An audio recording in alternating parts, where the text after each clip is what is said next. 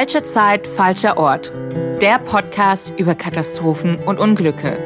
Mit Max und Hans.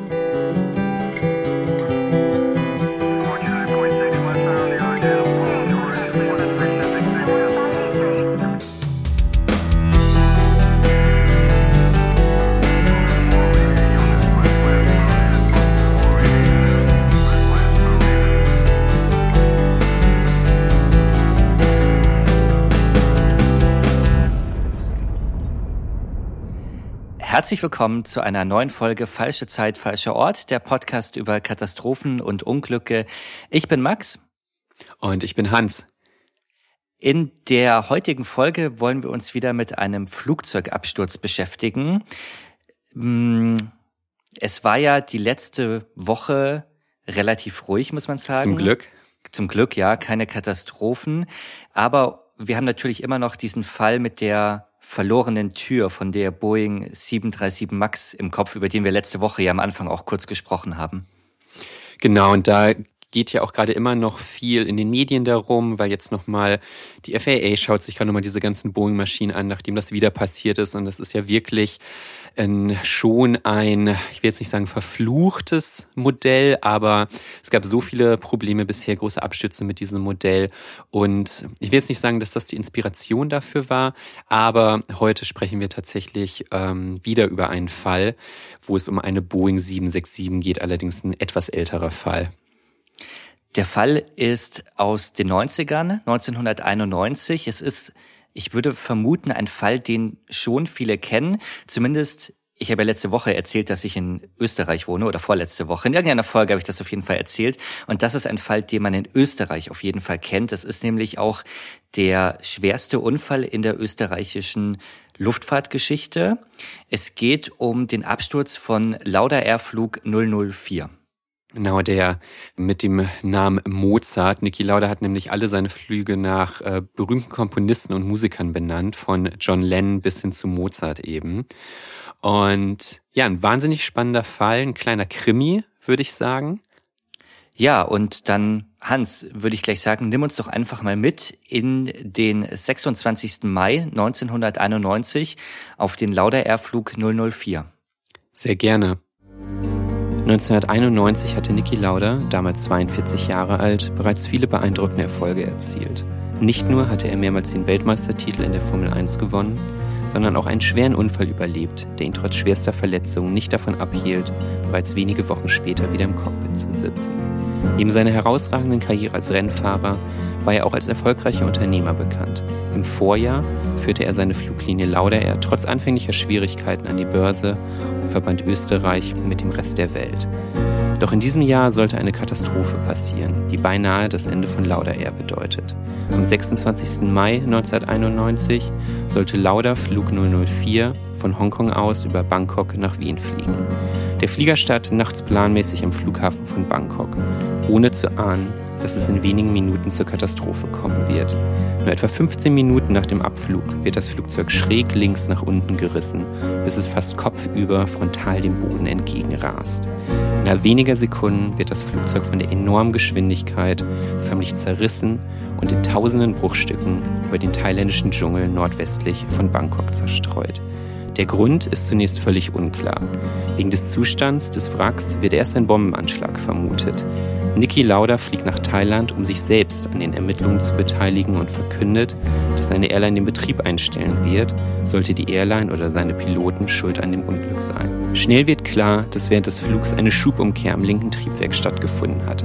Ein Vorgang, der normalerweise nur am Boden passieren sollte. Doch es bleibt unklar, ob die Piloten das Flugzeug noch hätten retten können oder ob die Situation verloren war. Um diese Frage zu klären, beginnt Niki Lauda einen Kampf gegen Boeing und für die Wahrheit. Doch die Veröffentlichung von vertraulichen Dokumenten 20 Jahre nach dem Unfall lassen Zweifel an dieser Version aufkommen.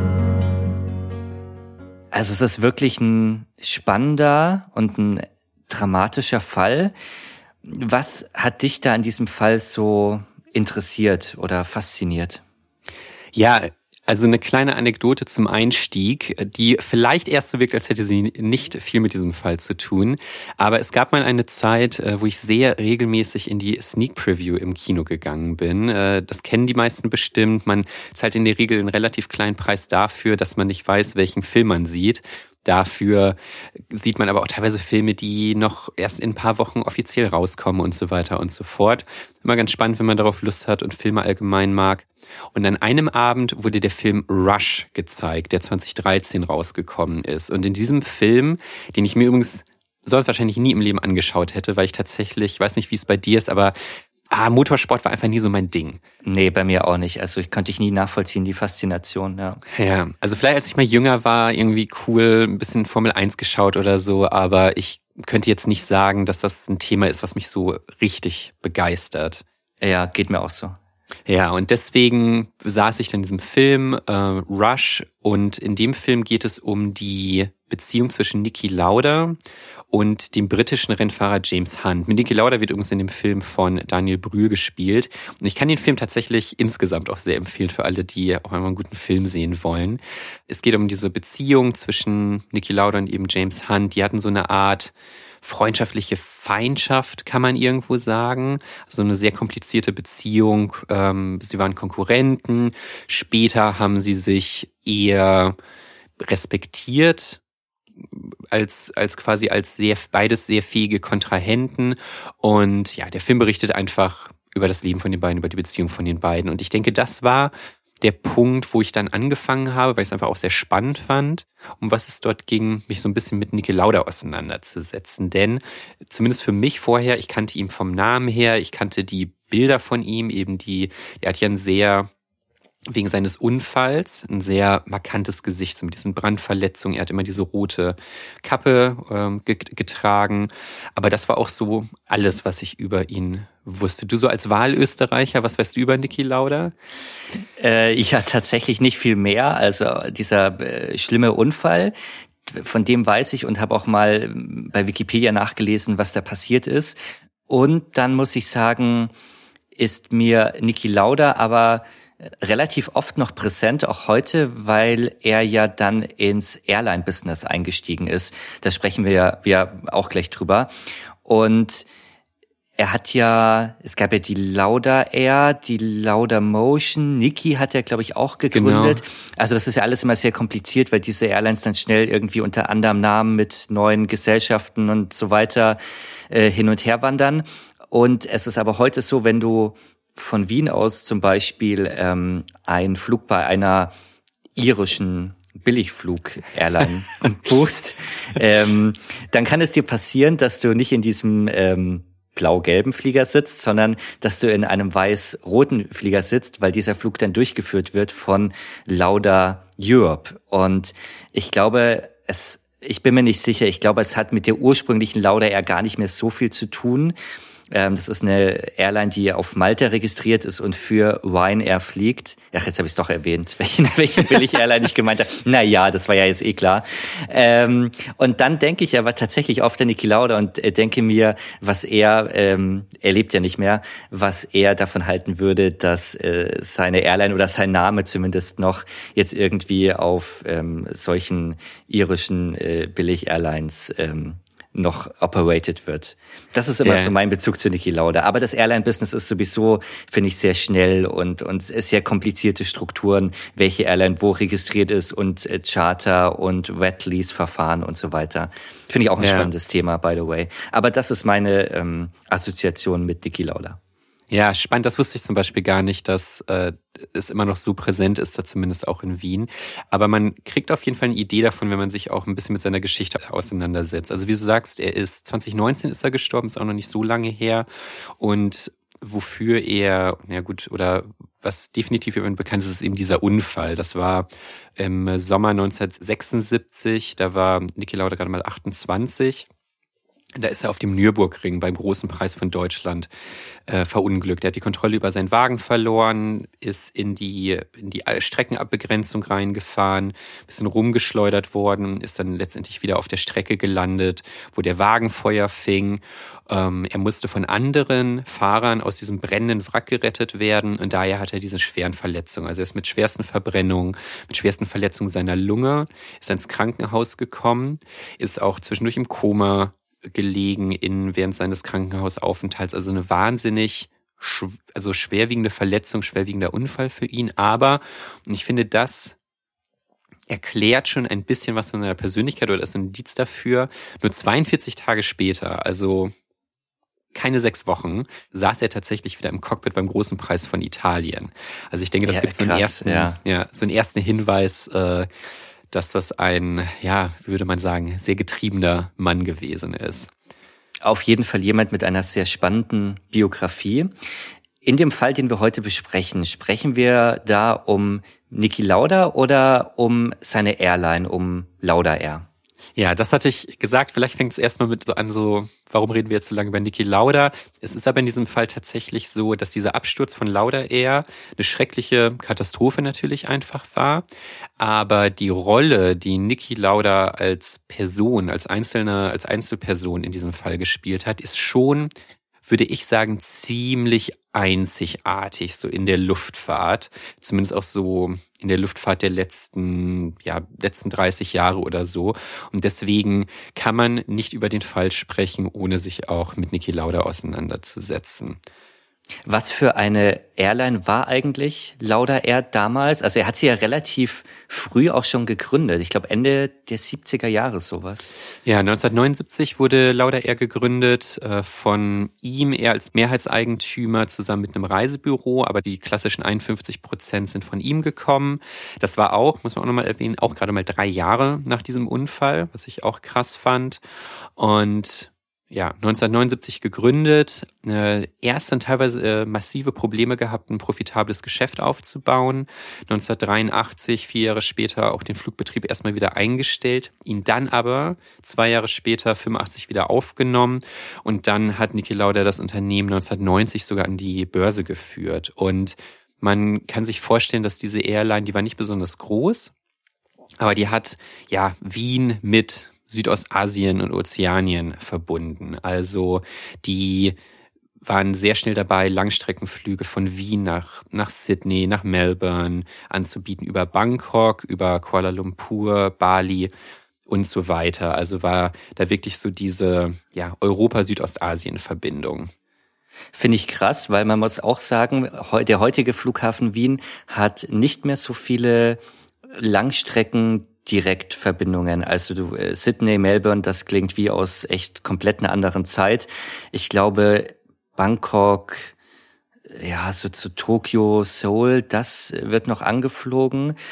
Ähm, aber Sydney ist natürlich schon krass, dass er das in, in dieser frühen Zeit auch gemacht hat. Ja. Und das auch mit wirklich, also wie ich gesagt habe, eine sehr kleine Airline. Das bedeutet wirklich konkret 1985, als es wieder nur losging, hatten die gerade mal sechs von den großen Boeings.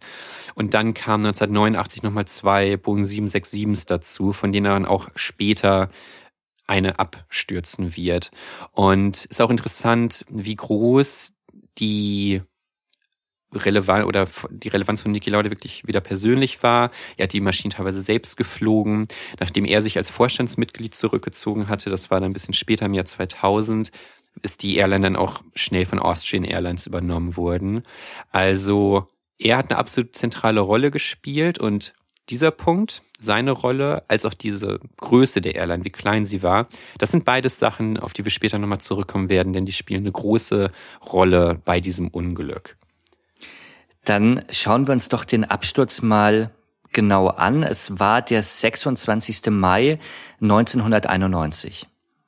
Genau. Es ist Mai 1991 und nachts um elf etwa verlässt die Maschine den Flughafen Bangkok. Die Maschine war vorher aus Hongkong gekommen, ist über Bangkok dann Richtung Wien gestartet. Ähm, an Bord waren vor allem Österreicher, Schweizer, Italiener, aber eben auch Passagiere aus Hongkong, die auf dem Weg nach Europa waren. Und es dauert nur wenige Minuten, etwas über fünf Minuten. Da bemerken die Piloten ein optisches Warnsignal, mit dem sie erst nicht direkt was anfangen können. Sie sehen das Warnsignal und wissen, da geht's, eigentlich zeigt das an, dass eine baldige Aktivierung der Schubumkehr ansteht. Aber eigentlich, da sind sie ja schon in der Luft, eigentlich kann das nicht sein. Schubumkehr ist, ich bin mir nicht sicher, ich hoffe, du erklärst das gleich, ist, glaube ich, das, was dann nach der Landung am Boden gemacht wird, um das Flugzeug abzubremsen, quasi? Ja, also eigentlich haben alle größeren modernen Maschinen diese Schubumkehr. Da geht es eben auch darum, vielleicht haben wir das auch schon mal gesehen, dass es auch Flughafen gibt mit wirklich sehr, sehr kurzen ähm, Landebahn und so. Und im Grunde genommen, was bei der Schubumkehr passiert, ist wirklich einfach, da geht eine Klappe zu im Triebwerk und anstatt dass die Energie oder der Schub nach hinten rausgeht, wird sie durch die Klappe nach vorne beziehungsweise nach seitlich vorne umgelenkt, wodurch Flüge, äh, wodurch Flugzeuge dann eben schneller bremsen können, dadurch können sie auf kürzeren Landebahnen landen und so weiter. Also eigentlich ein absolutes ja, Standardsystem bei größeren Maschinen auch schon sehr, sehr lange.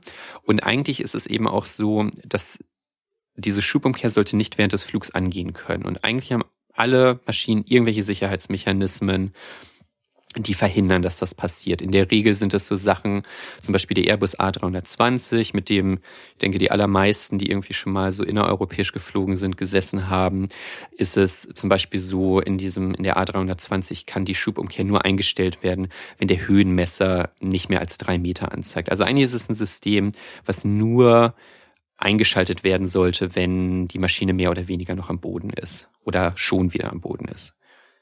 Okay, und die Piloten jetzt an Bord von Lauda Air haben diese Warnlampe, dieses Warnsignal, was diese bevorstehende Aktivierung der Schubumkehr anzeigt. Was machen Sie da mit diesem Fall? Weil es ist ja etwas, was nicht passieren darf. Es ist ja ein, ein Fehler. Wie gehen Sie dann vor? Also Sie probieren erstmal herauszufinden, warum wird das überhaupt angezeigt. Ist natürlich erstmal verwirrend, aber es ist eben auch kein Warnsignal, sondern eher ein ein, ich sag mal, Infosignal. Ähm, die beiden diskutieren, das weiß man alles von dem Stimmenrekorder aus dem Cockpit später. Sie diskutieren ein bisschen, was es damit auf sich haben könnte. Sie schauen im Handbuch nach, was das Ganze genau bedeutet und finden dann aber auch heraus, das steht so im Handbuch, dass kein Eingreifen notwendig ist. Und letztendlich führt das dann einfach dazu, die kümmern sich nicht mehr weiter um dieses Signal. Also sie sehen dann, okay, es ist eigentlich eher eine Info und keine Warnung. Einer der Piloten sagt dann, vielleicht ist es ein bisschen Feuchtigkeit irgendwo im System. Die Lampe geht nämlich wohl immer wieder an und aus. Also ein bisschen so, ja, da ist irgendwie was, was Kleines kaputt, aber nichts, was man jetzt zu weit, also irgendwie groß ernst nehmen müsste. Das heißt, es gibt auch zu diesem Zeitpunkt kein Notrufsignal oder eine Meldung an die an den Bodentower, dass sie Probleme haben, dass irgendwas nicht stimmt, sondern sie fliegen erstmal ganz normal weiter. Genau, also gar nichts dieser Art. Eigentlich haben die Piloten in dem Sinne auch keine Not anzunehmen, dass irgendwie was nicht richtig sein könnte was sich aber sehr schnell ändert, denn gerade mal so fünf Minuten später, also die Maschine ist jetzt Viertelstunde in der Luft, fünf Minuten normaler Flug, haben sich dann weitere fünf Minuten beschäftigt, was es mit diesem Signal auf sich haben könnte und sind dann nochmal fünf Minuten normal weitergeflogen. Die Maschine ist zu dem Zeitpunkt so circa 7.500 Meter in der Höhe, also noch nicht ganz weit oben, aber schon sehr, sehr hoch, fast auf ähm, Cruise-Geschwindigkeit. Und da passiert es dann, die Schubumkehr wird tatsächlich aktiv im linken Triebwerk. Das heißt, das linke Triebwerk also ich sag mal, will eher bremsen oder will, oder ja, der, der, die Luft geht dort nach vorne und auf der rechten Seite aber noch nach hinten. Also das ist jetzt so eine, so eine Schräglage ja dann. Genau, also das rechte Triebwerk fliegt regulär weiter und das linke dreht sich einfach um. Also wie, wie du sagst, als ob jetzt einfach das linke auf der linken Seite wird das Flugzeug nach hinten gedrückt, während es auf der rechten Seite weiterhin nach vorne gedrückt wird bei sehr hoher Geschwindigkeit Was macht sowas mit einem Flugzeug? Das, in diesem Fall war es absolut katastrophal für das Flugzeug. Also erstmal muss man sagen, ist ein automatisches System, hat das direkt erkannt und hat das, ähm, hat das linke Triebwerk abgeschaltet. Man wird später auch sehen, dass die Piloten direkt reagiert haben und immer innerhalb von Sekunden die Treibstoffzufuhr zum linken Triebwerk abgestellt haben. Aber da war es eigentlich schon zu spät. Also wir müssen uns vorstellen, nach links geht's nach hinten, rechts geht's nach vorne und das bedeutet, dass der komplette Flieger sich auf einmal so in eine Schräglage nach links unten bewegt, quasi frontal oder geradeaus auf den Boden zeigt mittlerweile und das fast kopfüber. Also dieses genau diese Schubumkehr war wirklich katastrophal dafür. Das Flugzeug bewegt sich jetzt geradewegs auf den Boden zu mit einer absolut wahnsinnigen Geschwindigkeit das stelle ich mir auch in der Kabine hinten total krass vor, weil das ist ja etwas, was du merkst. Wir haben ja schon ein paar Mal Fälle gehabt, wo da ein, ein Absturz oder eine Katastrophe so ist, dass man es gar nicht so merkt als Passagier, weil es ja nach unten geht, vielleicht schnell, aber immer noch so gerade. Ähm, aber hier ist es ja so, dass du das direkt mitbekommst, wenn du dort ja quasi kopfüber Richtung Boden stürzt. Genau, also das muss wirklich katastrophal gewesen sein an Bord und um sich diese Geschwindigkeit auch klar zu machen. Also was man auf dem Stimmrekorder auch später hören wird, das ist der Alarm, der anzeigt, dass das Flugzeug schneller ist, als es quasi aushält und man hört auf dem Stimmrekorder, man hört brechendes Metall, reißendes Metall quasi. Man hört den Wind auf dem Stimmrekorder. So groß war die Geschwindigkeit, mit der sich das Flugzeug jetzt auf den Boden zu bewegt. Also es hat natürlich auch durch dieses ich sag mal, ungewollte Manöver hat ein Strömungsabriss stattgefunden und dementsprechend hatten die Piloten eigentlich keine Chance, diese Situation in irgendeiner Art und Weise noch zu retten. Es ist dann auch so, dass die innerhalb von Sekunden zerbricht die Maschine eigentlich. Das Leitwerk reißt ab, die Tragflächen reißen ab, der Rumpf zerbricht. Eine Delta Airlines Crew, die waren gerade im Anflug auf Bangkok, berichten sogar davon, dass es eine Explosion am Himmel gegeben haben soll. Und ja, was ich sehr, ja, schon sehr tragisch fand, weil im Grunde genommen ein, nach einer Minute war alles vorbei. Also zwischen dem Moment, wo die Maschine noch völlig normal im Steigflug war, um auf Cruise-Geschwindigkeit zu kommen, und dem Moment, wo die ersten Trümmerteile auf den Boden über Kilometer verstreut im thailändischen Dschungel auftreffen, ist etwa eine Minute vergangen. Ich finde diese Vorstellung so heftig, dass dieses Flugzeug mitten in der, in der Luft ja noch quasi zerbricht in alle Teile. Und also ja, sehr, sehr krasse Sache. Ja. Ähm, die zentrale Frage ist natürlich jetzt, wie kann es sein, dass sich diese Schubumkehr während der Luft, also mitten im Flug, aktiviert hat? Weil du hast vorhin erzählt, bei Airbus, beim A320 ist das technisch gar nicht möglich. Wie war das äh, in diesem Fall bei, bei dieser Boeing? Ja, in diesem Fall war es so, es konnte tatsächlich nie hundertprozentig festgestellt werden, was genau der Grund dafür war. Man weiß, es war die Schubumkehr, aber wie es genau passieren konnte, ist, ist nie hundertprozentig geklärt worden. Was das, ich sag mal, Besondere hier dran war, war eben, Boeing war sich bewusst, dass es passieren kann, dass es zu einer Schubumkehr kommt. Unter sehr, sehr besonderen Konditionen, ähm, die quasi, also sagen wir mal, Boeing hat quasi gesagt, okay, es muss eine komplizierte Verkettung von Problemen geben, damit sich diese Schubumkehr überhaupt einstellt. Aber es kann passieren. Und ähm, also um dieses System einzustellen. Das ist eigentlich auch ein relativ sicheres System. Es müssen, die Piloten müssen den Hebel umlegen. Der Belastungssensor, das ist der, der merkt, ob das Flugzeug noch am Boden ist oder nicht, muss erkennen, dass das Flugzeug am Boden ist. Und dann gibt es, das wird später noch ein bisschen relevant, gibt es zwei Ventile, die sich hintereinander öffnen müssen. Also ein redundantes System. Das heißt, beide Ventile müssen eigentlich kaputt gehen, bevor es zu dieser Katastrophe kommen kann.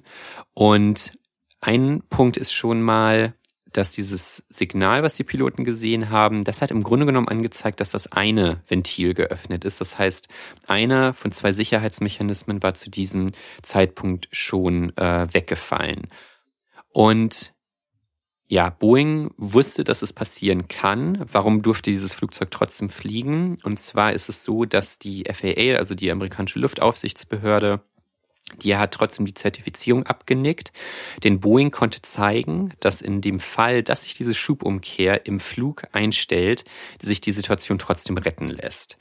Und das konnte Boeing mit ähm, Testflügen zeigen, mit äh, Flugsimulator, Tests und dementsprechend hat dann die FAA gesagt, okay, gut, kann passieren, aber wenn es passiert, dann sollte es nicht zu einer Katastrophe kommen. Dementsprechend darf die Boeing 767 weiterfliegen.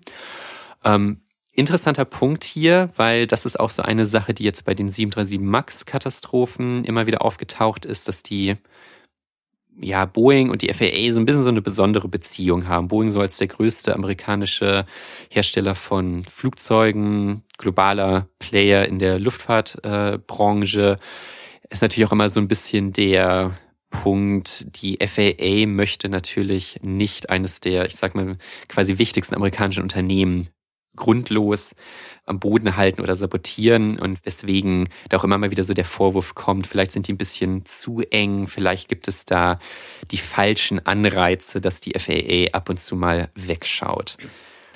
Finde ich sehr spannend. Ich habe das gar nicht gewusst so genau. Jetzt auch bei diesem Fall, dass quasi Boeing sagt, okay, es, es ist ein Problem oder es kann zu einem Problem werden, aber es ist einfach sehr unwahrscheinlich und dass so eine Aufsichtsbehörde aber trotzdem sagt, okay, ja, go for it, weil ich dachte gerade in der Luftfahrt muss alles zu 100 Prozent zumindest erstmal abgenommen, getestet, überprüft werden, finde ich auch eine, eine spannende Sache. Also Warum jetzt genau aber es wirklich dazu kam, dass die Schubumkehr während des Fluges kam, das weiß man nicht. Also es ist, Boeing sagt selber, es ist in unwahrscheinlichen Konstellationen möglich. Und was jetzt genau die Konstellation beim Lauda Airflug war, das, das kann man gar nicht sagen. Ja, also da, das war natürlich ein absoluter Fokus während der Ermittlungen. Es gibt Theorien, dass es beispielsweise ähm, ein beschädigtes Hydraulikventil war von diesen Ventilen, die eigentlich verhindern sollten, dass die Schubumkehr einsetzt. Es gab eine Theorie, dass es vielleicht ein Problem mit der Verkabelung zwischen dem Cockpit und dem Schubsystem gab. Aber letztendlich konnte es einfach nie geklärt werden, weil, können wir gleich nochmal kurz darauf zu sprechen, weil es ein, als die Trümmerteile am Boden waren, hat es so stark gebrannt, dass viele von den Flugschreiberdaten nicht ausgewertet werden konnten. Stichwort nach dem Unfall, nach dem Absturz. Wir haben jetzt hier überall diese ganzen Trümmerteile verstreut in der, in der Landschaft, im Dschungel teilweise. Wie ist es nach dem Unfall weitergegangen? Es gab ja wahrscheinlich eine Untersuchung. Ja, also es ist natürlich direkt begonnen worden mit den Ermittlungen, geführt von den thailändischen Ermittlern, äh, mit Unterstützung von österreichischen und amerikanischen Ermittlern. War natürlich ein Absturz in Thailand mit einer amerikanischen Maschine, einer österreichischen Airline. So kommt das dann zusammen. Und es wurde erst sogar spekuliert, oder das war die allererste Theorie, dass es ein Bombenanschlag war, weil die Maschine ja schon vor dem Aufprall auf dem Boden sich quasi aufgelöst hatte in viele kleine Teile. Auch, was wir schon gesagt hatten, die andere Crew, die im Anflug auf Bangkok eine Explosion am Himmel gesehen hatte. Und gerade mal drei Jahre vorher gab es den Lockerbie-Anschlag, wo über dem schottischen Lockerbie eine Bombe in einem Flugzeug gezündet wurde mit vielen, vielen Opfern.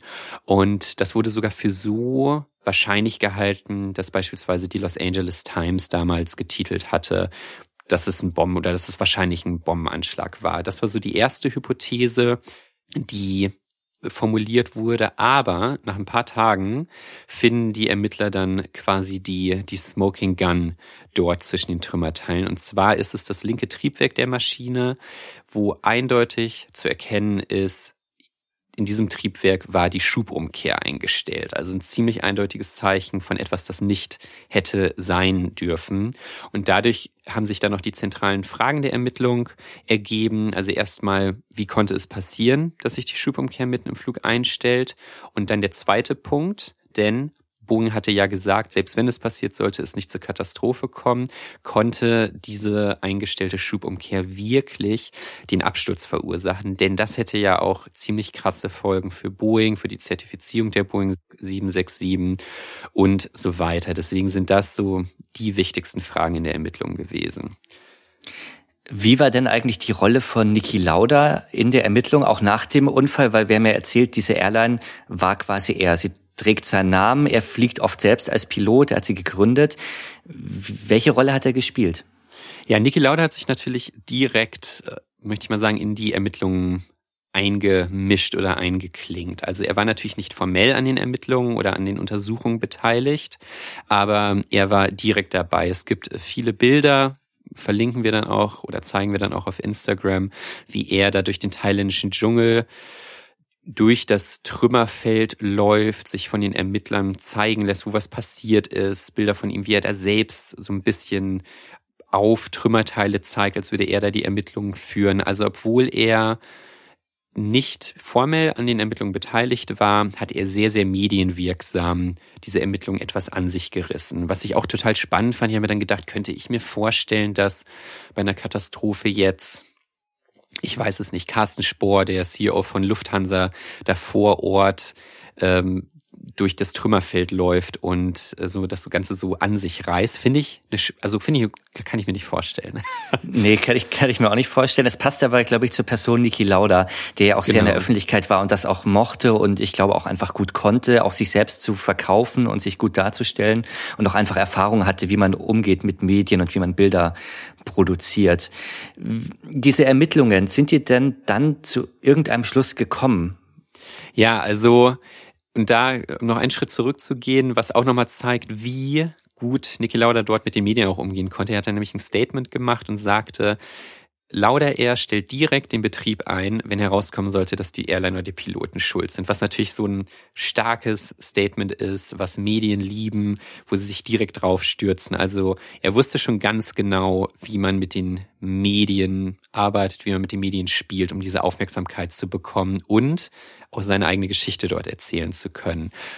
Die Ermittlungen letztendlich sind dann zu dem Schluss gekommen, Nein, nein, das, das sagen wir vielleicht erst später, denn erstmal hatte die Ermittlung große Probleme, überhaupt zu irgendeinem Schluss zu kommen, wegen dieses Brandes. Also der Flugschreiber ist fast komplett zerstört worden, wegen des Feuers nach dem Aufprall.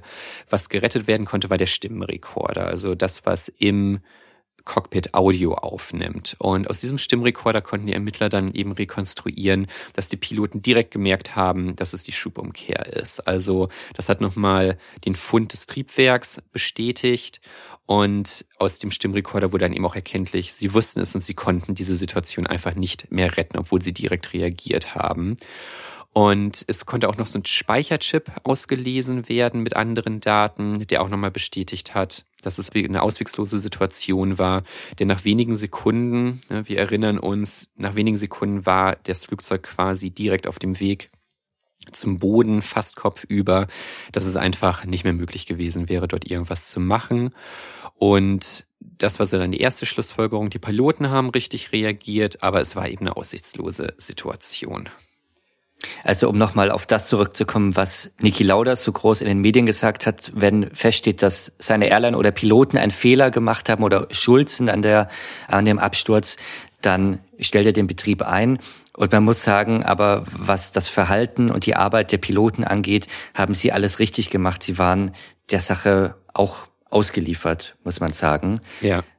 Und jetzt ist natürlich die Frage, okay, die Piloten können diese Situation gar nicht beherrschen. Boeing hat ja gesagt bei der Zertifizierung, auch bei der Aufsichtsbehörde, dass selbst wenn so eine sehr unwahrscheinliche Situation eintritt, diese Situation ist immer noch beherrschbar und führt nicht zur Katastrophe. Muss man jetzt diesen Satz und diese Zertifizierung nicht sehr in Frage stellen nach diesem Absturz? Eigentlich schon und deswegen ist dieser Punkt so wahnsinnig heikel. Und die Ermittler haben sich dann noch mit der Frage nach der Zertifizierung beschäftigt. Und dabei ist im Grunde genommen herausgekommen, dass Boeing war immer davon ausgegangen, während der Zertifizierung, dass sich diese Schubumkehr nur bei Start und Landung einstellen könnte. Also das Szenario, was man sich vorstellen muss oder was Boeing sich vorgestellt hat, war, kurz nach dem Start stellt sich das ein, weil dann natürlich auch das Flugzeug noch deutlich näher am Boden ist, wo dann vielleicht dieser Sensor nicht richtig reagieren könnte oder eben bei der Landung, ich stelle mir vor, zu früh eingestellt werden könnte. Und dementsprechend wurden die Testflüge, also die echten Testflüge mit Testpiloten, wurden nur bei relativ langsamer Geschwindigkeit nah am Boden gemacht. Also bei den Testflügen haben die dann die Schubumkehr eingestellt, kurz nach Start zum Beispiel, langsame Geschwindigkeit des Fliegers. Und in diesen Situationen, bei diesen Testflügen, konnten die Testpiloten jedes Mal zeigen, diese Situation lässt sich retten, wenn sie direkt darauf reagieren. Und es gab auch Tests, wie sich das Ganze bei höheren Geschwindigkeiten verhält, aber nur im Simulator. Und es gab keine Windtunneltests dazu, wie sich dieses Flugzeug verhalten würde bei höheren Geschwindigkeiten. Also im Grunde genommen hat Boeing eigentlich nur gezeigt, bei niedrigen Geschwindigkeiten lässt sich die Situation retten und hat das sozusagen nicht unbedingt extrapoliert auf höhere Geschwindigkeiten, aber ist im Grunde eigentlich einfach nicht davon ausgegangen, dass so eine Situation mitten im Flug bei fast 8000 Meter Höhe sich diese Schubumkehr einstellen könnte. Und hatte diese Ergebnisse, zu denen man jetzt gekommen ist, zu denen die Ermittler gekommen sind, denn auch Konsequenzen für Boeing selbst? Ja, also es gab dann nämlich weitere äh, Tests. Also die Ermittler haben dann eben Tests im Windtunnel tatsächlich durchgeführt, um zu schauen, was passiert eigentlich, wenn die Schubumkehr bei höheren Geschwindigkeiten einsetzt oder bei viel höheren Geschwindigkeiten einsetzt. Und da ist es dann ein zu einer der zentralen Einsichten gekommen.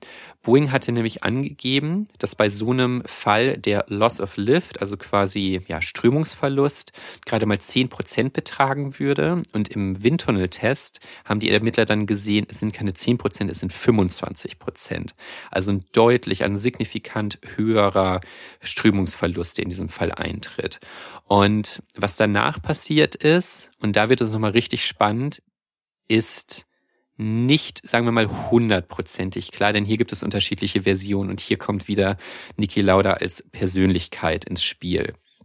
Das war nämlich auch, ähm, als ich das allererste Mal über diesen Fall gelesen habe, muss ich zugeben, war das die erste Version, die ich gelesen habe, die ich dann auch nochmal anderen erzählt habe, quasi genau das hat Niki Lauda alles gemacht, aber anscheinend ist es ein bisschen unklar. Und zwar geht die Geschichte, die Version von Niki Lauda geht folgendermaßen so. Also sie finden jetzt heraus, dass im Windtunnel dieser Strömungsverlust ist viel, viel, viel höher als Boeing während der Zertifizierung angegeben hat. Und dann wäre Niki Lauda zu Boeing gegangen, hat sie damit konfrontiert und Boeing hat aber weiter gesagt, das muss ein Pilotenfehler gewesen sein, das passiert nicht, das kann alles nicht sein.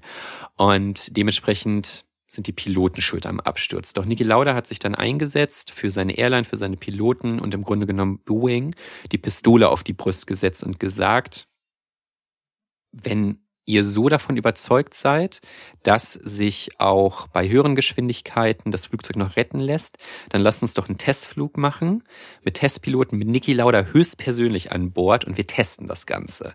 Wow, das ist, das ist krass. Ja. Dass er auch selber sich dann so, ja, in die, in die Presse springt, auch für seine Firma und für seine Mitarbeiter. Ja, also total krasse Geschichte irgendwie.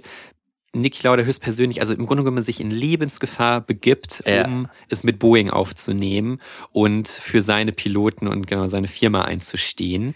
Und kam es dann, kam es dann zu diesem Testflug dann? Nee, genau. Es kam nämlich nicht dazu. Äh, laut Niki Lauda ist Boeing dann quasi eingeknickt, hat gesagt, gut, ist in Ordnung, wir sehen ein, es war kein Pilotenfehler, es war ein Konstruktions- und Designfehler bei der Boeing 767 und so hat Niki Lauda dann gewonnen, was natürlich auch total gut funktioniert, auch so medial eben so dieses so David gegen Goliath hier der österreichische Rennfahrer und Unternehmer mit seiner acht Flugzeug Airline, der sich gegen diesen diesen Konzernkoloss von Boeing äh, positioniert. Äh, es gibt eine klare Verteilung von Gut und Böse, dieser heroische Einzelkämpfer, der so sein eigenes ja. Leben riskiert, um die Wahrheit ans Licht zu bringen. Absolut. Und das nochmal vor dem Hintergrund, dass er wenige Jahre davor erst diesen schweren Unfall ja hatte und auch gesundheitlich sicher immer noch angeschlagen war und das ja auch äh, Folgen für sein Leben hatte.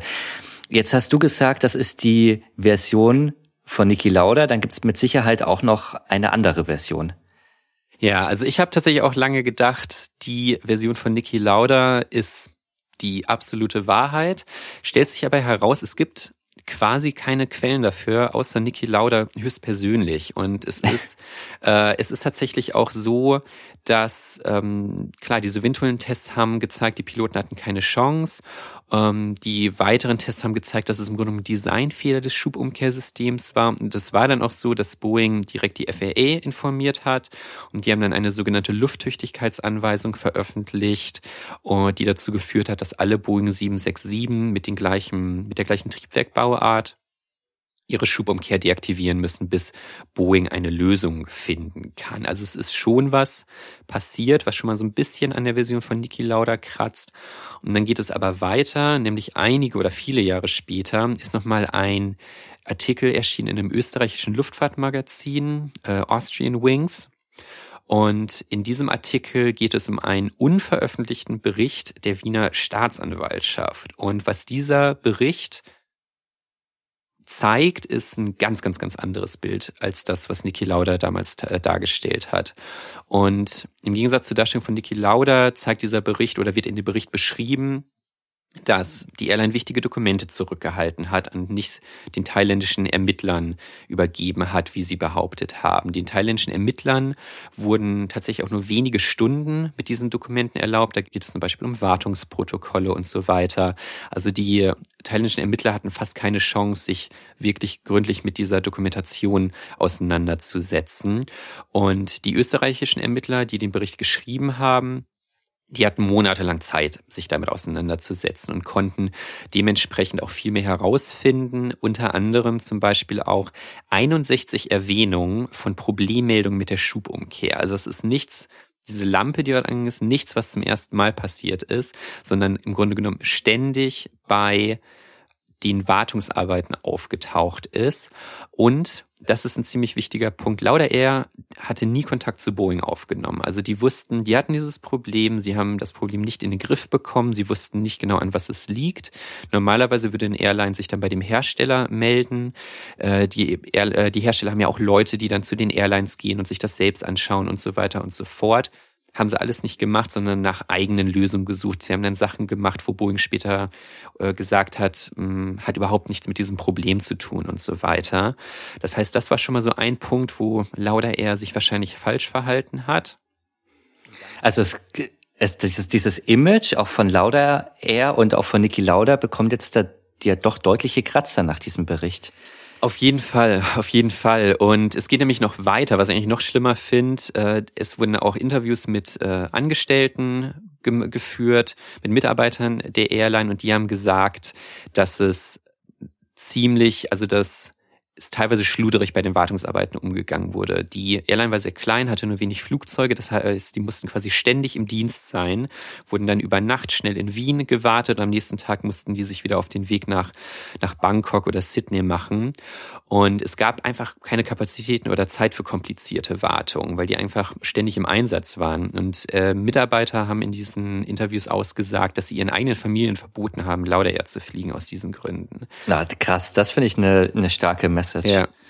Ah. Und, und was auch wirklich eine, also krasse Punkt aus dem, aus den Ermittlungsakten ist es eben auch, dass Niki Lauda höchstpersönlich so sich teilweise eingesetzt haben, dass die Flugzeuge wieder in die Luft kommen und Wartungen quasi beendet haben, was natürlich auch krass ist. Und das letztendliche Fazit, was die Ermittler dann ziehen, in dem in diesen Ermittlungen ist wohl, dass auch wenn Lauda er nicht rechtlich schuld ist, ähm, hätten sie vielleicht den Absturz verhindern können, wenn sie sich einfach bei Boeing gemeldet hätten, nachdem sie gemerkt haben, dass sie dieses Problem mit der Schubumkehr oder mit dieser, mit dieser Warnlampe nicht in den Griff bekommen. Und was, was natürlich auch ein krasses Fazit ist. Aber dadurch, dass dieser volle Bericht nie veröffentlicht wurde, selbst in dem Magazin ist es eher nur eine Zusammenfassung des Ganzen. Dadurch, dass der Bericht nie veröffentlicht wurde, hatte Niki Lauda natürlich quasi freies Feld, um sozusagen seine Version von dem Kampf äh, zwischen ihm und Boeing, ja, zu veröffentlichen, dabei zu bleiben, ohne dass es jemals eine, eine ernsthafte Gegenversion des Ganzen gab. Und als Medienprofi wusste er natürlich auch ganz genau, wie er sich verkaufen muss und diese ganze Story. Und ich muss auch ehrlich sagen, ich wusste gar nicht, dass es noch diese, diesen zweiten Teil gibt. Also ich kannte auch nur äh, Niki Lauda, der ja fast schon als Held, muss man sagen, sich für seine Airline eingesetzt hat und dass es aber durchaus auch Stimmen oder Berichte sogar gab, die das Gegenteil, sage ich mal, ähm, ja ansprechen, das wusste ich selbst auch nicht. Also da sieht man auch, glaube ich, wie, wie stark eben das Bild von Niki Lauda auch geprägt ist in der Öffentlichkeit bis heute. Ja. Jetzt ist das ja schon irgendwie eine wahnsinnig erschreckende Vorstellung, finde ich, dass so eine Schubumkehr mitten im Flug losgeht und dass das teilweise sogar bekannt war und jetzt auch dieser Bericht sagt, dass es sogar bei Lauda eher bekannt war. Hast du vielleicht am Ende noch so eine positive Botschaft auch aus dieser Katastrophe? Also wäre so ein Problem, so eine Katastrophe heute noch möglich? Zum Glück nicht. Also das ist ja immer, da haben wir ja in, in vielen Folgen wenn man trotz dieser großen Tragik, also bei dem Flugzeugabsturz sind ja 223 Menschen ums Leben gekommen, trotz dieser großen Tragik hat es letztendlich dazu geführt, dass Millionen von Passagieren sicher fliegen konnten. Denn eine Folge war eben, dass erkannt wurde, dass es ein Design, ein Konzeptionsfehler war bei diesem Schubumkehrsystem, den sogar nicht nur die Boeing 767, sondern viele andere Jets hatten. Und dieses Design wurde tatsächlich grundlegend geändert danach. Und ja, wenn man da noch irgendwie was, ich sag mal, Positives rausziehen möchte, dann ist es im Grunde genommen, dass dieser tragische Absturz das Leben von Millionen Passagieren, die danach geflogen sind, deutlich sicherer gemacht hat. Immerhin, ja. Die Bilder dazu zu diesem Fall und auch zur Person Niki Lauda. Wir haben erwähnt vorhin diese, diese starken Bilder, wo er dann nach dem Absturz durch den Dschungel geht. Ähm, die findet ihr bei uns auf unserer Instagram-Seite katastrophen.podcast. Vielen Dank, Hans, dass du diesen Fall uns präsentiert und recherchiert hast. Vor allem für mich als Wahlösterreicher ähm, finde ich den Fall natürlich spannend und auch viel Neues, was ich vorher gar nicht wusste. Auch die Rolle von Niki Lauda. Und ja, dann würde ich sagen, wir hören uns nächste Woche dann mit einem neuen Fall hier wieder. Genau, bis zum nächsten Mal. Bis dahin. Falsche Zeit, falscher Ort wird präsentiert von Max und Hans. Producerin Judith Trost. Sounddesign Simon Büchsenschütz. Schnitt Hermann Nuyen.